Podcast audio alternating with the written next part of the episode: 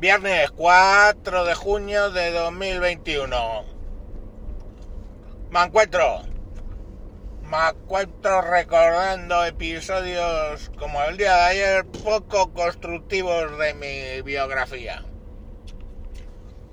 Por cierto,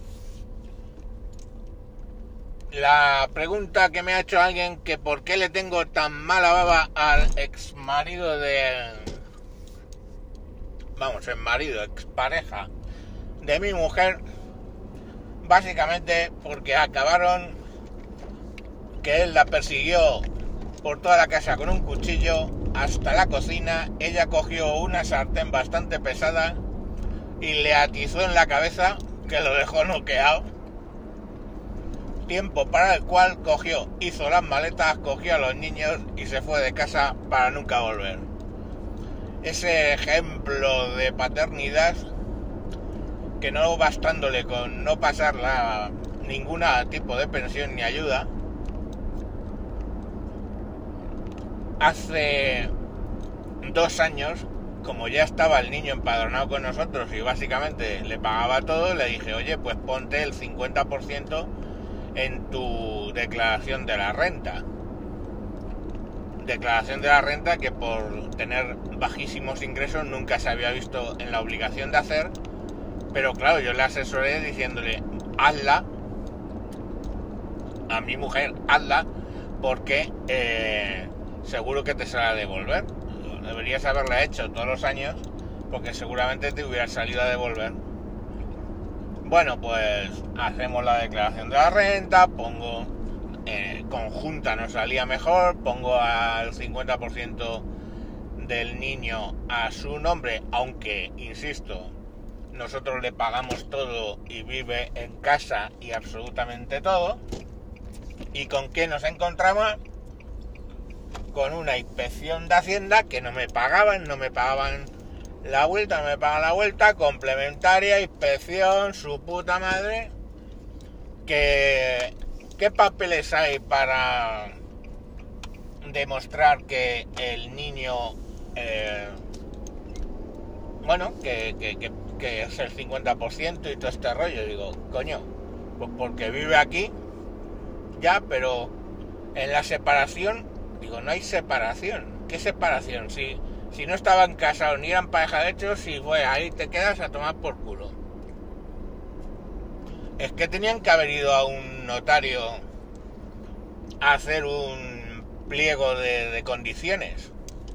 Digo, mira, ya. Digo, pero ¿cuál es el problema? Después de muchas vueltas conseguí enterarme de que el problema es que el caballero llevaba desgrabándose por el 100% del niño desde hacía años. Así insistió el cabrón tanto en que no le cambiara de, de, domicilio, joder. Pero bueno, al final yo, desde luego ya paso, a mí no me hacen esas dos veces. Que se metan el, dinero en Hacienda por el puto culo y no, y no declaro el crío porque tardamos un año y dos meses en cobrar aquella declaración de la renta y no con eso, o sea, haciendo una complementaria sacando al niño. Así que el tipo sigue desgrabándoselo tranquilamente, se lo desgraba y no, y no da ni para ni para unos calzoncillos. En fin, que de todo hay en esta vida. Pero yo no iba por eso. Hemos dicho que eran cosas malas que yo he hecho en mi vida. Una muy buena. Digamos que yo tenía un mentor, tuve un mentor cuando tendría veintitantos años, que no llega al caso la historia, pero era un señor mayor, vamos, lo que entonces me parecía un señor mayor que tendría finales de la cincuentena, casado con, con una señora que tendría cuarenta y tantos, que tenía cuarenta y muchos, no llegaba a cincuenta. Y pues nada, ellos, mm, digamos, pues él me protegía porque me buscó trabajo y era como un padre para mí, ¿vale? Y lo que sí es que, mm, pues sabéis lo que pasa muchas veces cuando llegas a esas edades y tienes dinero.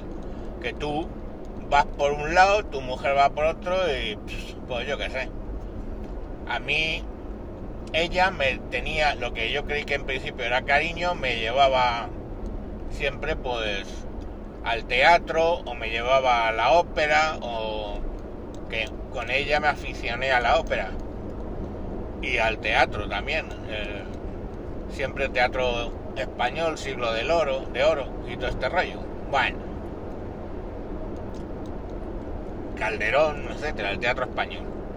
Bueno, pues ni era cariño lo que me tenía.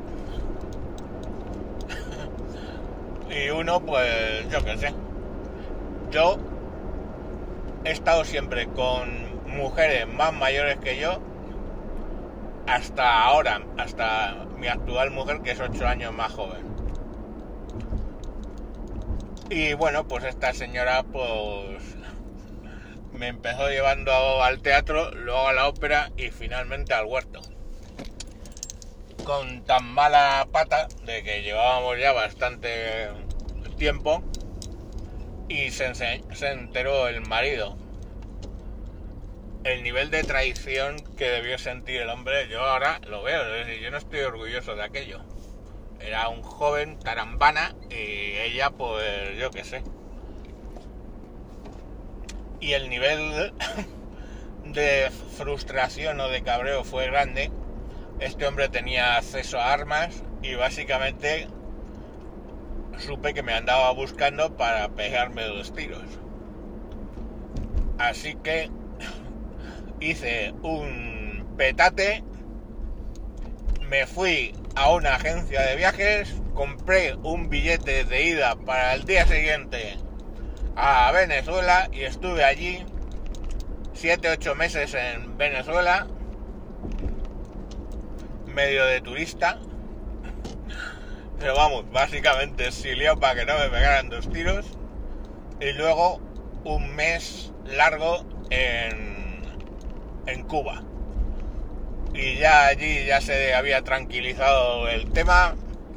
Me contactaron para decirme que ya la cosa se le había pasado el ataque de cuernos. De hecho no se divorciaron.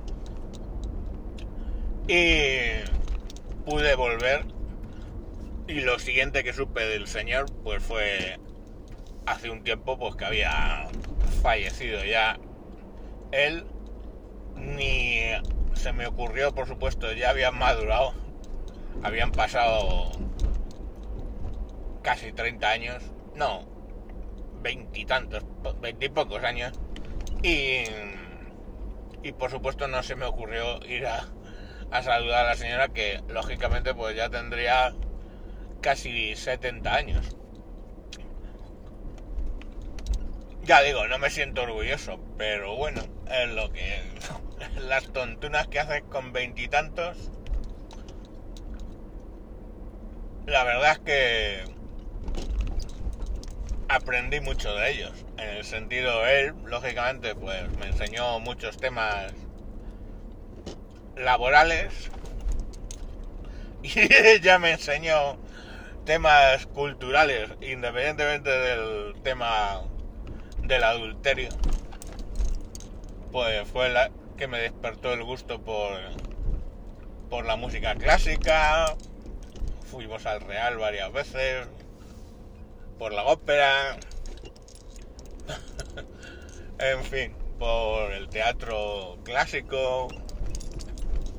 Bien, no sé, es cosas que me han pasado en la vida. Seguro que vosotros tenéis para contar cosas de esas también, porque a todo el mundo le han pasado cosas. A todo el que ha vivido, pues como en mi caso, va para 54 años en el planeta, pues lo normal es que te hayan pasado muchas cosas en la vida. A lo mejor no te has tenido que autoexiliar en, en Caracas por, por triscarte a quien no debías, pero bueno, pues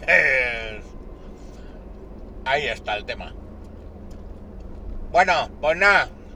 Si queréis me mandáis alguna historia de la que no os sintáis muy orgullosos, delictiva o no. Y la comentamos. Venga, adiós.